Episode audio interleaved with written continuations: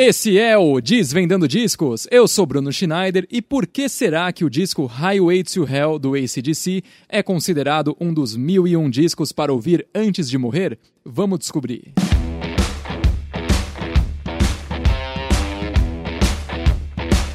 ACDC é uma banda de rock australiana e dizer que é só uma banda de rock parece pouco, né? Porque na verdade ACDC é rock e o rock é ACDC o rock não existiria sem o ACDC. Eu acho que na história nunca teve uma banda que se manteve tão fiel aos pilares que formam esse gênero musical, que são o quê? As letras, os riffs de guitarra simples e muito eficientes e a atitude.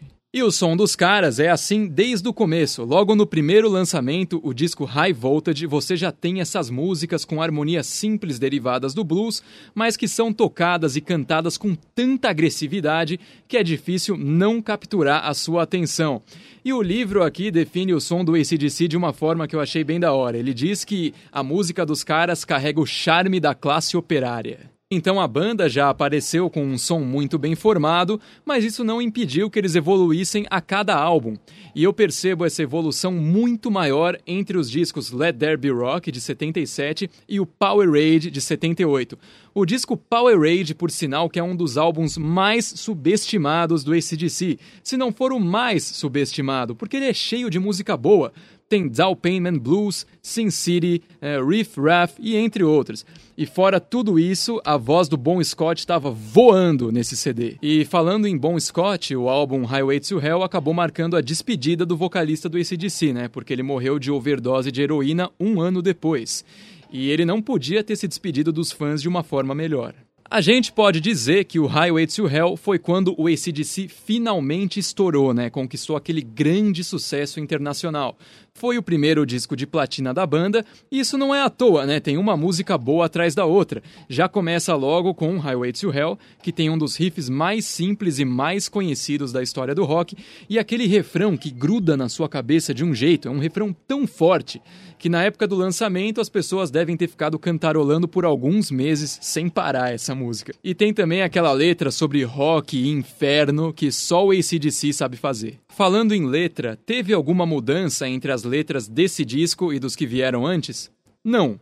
As letras do ACDC são basicamente sobre duas coisas: rock e mulher. Esse negócio de fazer música de rock falando sobre rock é uma coisa que muita gente critica e eu mesmo critico. Eu não acho muito da hora isso, é meio que um clichêzão.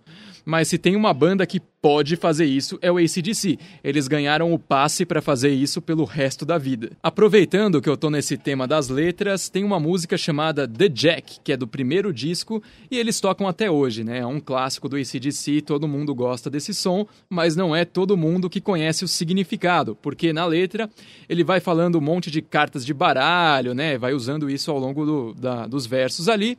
E na hora que ele fala She's got the Jack, é para você pensar que a mulher tem o valete na mão, né? Mas não é nada disso. The Jack significa uma coisa totalmente diferente e eu sugiro que você vá pesquisar o significado porque é muito sujo. Eu não vou falar aqui, mas você nunca mais vai escutar essa música do mesmo jeito. Voltando pro Highway to Hell, a gente também tem a música Girls Got Riffin, que é uma que eles sempre tocam, famosa pra caramba, e Touch Too Much, que é uma música muito boa do ACDC e é bem diferente de tudo que eles já tinham feito. Ela tem o dedinho do pé ali nos anos 80, mas só um pouquinho mesmo.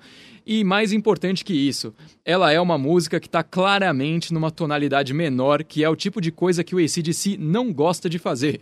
Eles não exploram muito isso, e para você ter uma ideia, a gente está aqui no álbum Highway to Hell. Antes disso, eles já tinham lançado umas 40 músicas e essa é a primeira que está claramente numa tonalidade menor. Então, isso é muito louco. Eu acho muito louco. O resto do mundo provavelmente não acha. Outra música animal é Shot Down in Flames, e o mais da hora dela é que ela mostra a habilidade dessa banda em falar sobre uma coisa tosca de um jeito muito da hora, porque aqui o eu lírico tá usando a expressão Shot Down in Flames para dizer que ele levou um toco de uma mina. Fora todas essas que eu já comentei, a gente também tem Beating Around the Bush, que o riff principal de guitarra ficou no meio do caminho entre ser um riff de rock e um riff daqueles rápidos de country, e também Love Hungry Man, que ficou perto dos anos 80, especialmente pela parte do baixo. Para fechar com esse disco, a gente tem Night Prowler, que explora o melhor da voz do Bon Scott, e esse cara tava muito bem nesse CD. Se ele tivesse continuado vivo, a gente ainda ia ouvir muita coisa da hora desse cara. Para nossa sorte, apareceu o Brian Johnson, que entrou muito bem no Back in Black, né, que foi o disco seguinte, mas eu prefiro a voz do Bon Scott um pouquinho a mais. Eu acho o timbre dele mais legal, mas opa, todo respeito pelo Brian. Olha só, só de olhar para a cara do menino a gente já sabe que ele é gente boa. E agora, respondendo a pergunta, o disco Highway to Hell do ACDC é mesmo um dos mil e um discos para ouvir antes de morrer? Claro que é. Dessa vez eu nem vou perder muito tempo discutindo com esse livro. E esse foi mais um Desvendando Discos, uma produção do Música Boa Brasil. Você pode seguir o MBB no Instagram, arroba Brasil Música Boa. Pode me seguir no Instagram também, arroba Bruno Schneider04 ou no Twitter, arroba Bschneider04. Siga o Desvendando Discos no Spotify e agora você também pode assistir esse programa no YouTube, então se inscreve lá para não perder nenhum episódio. Falou!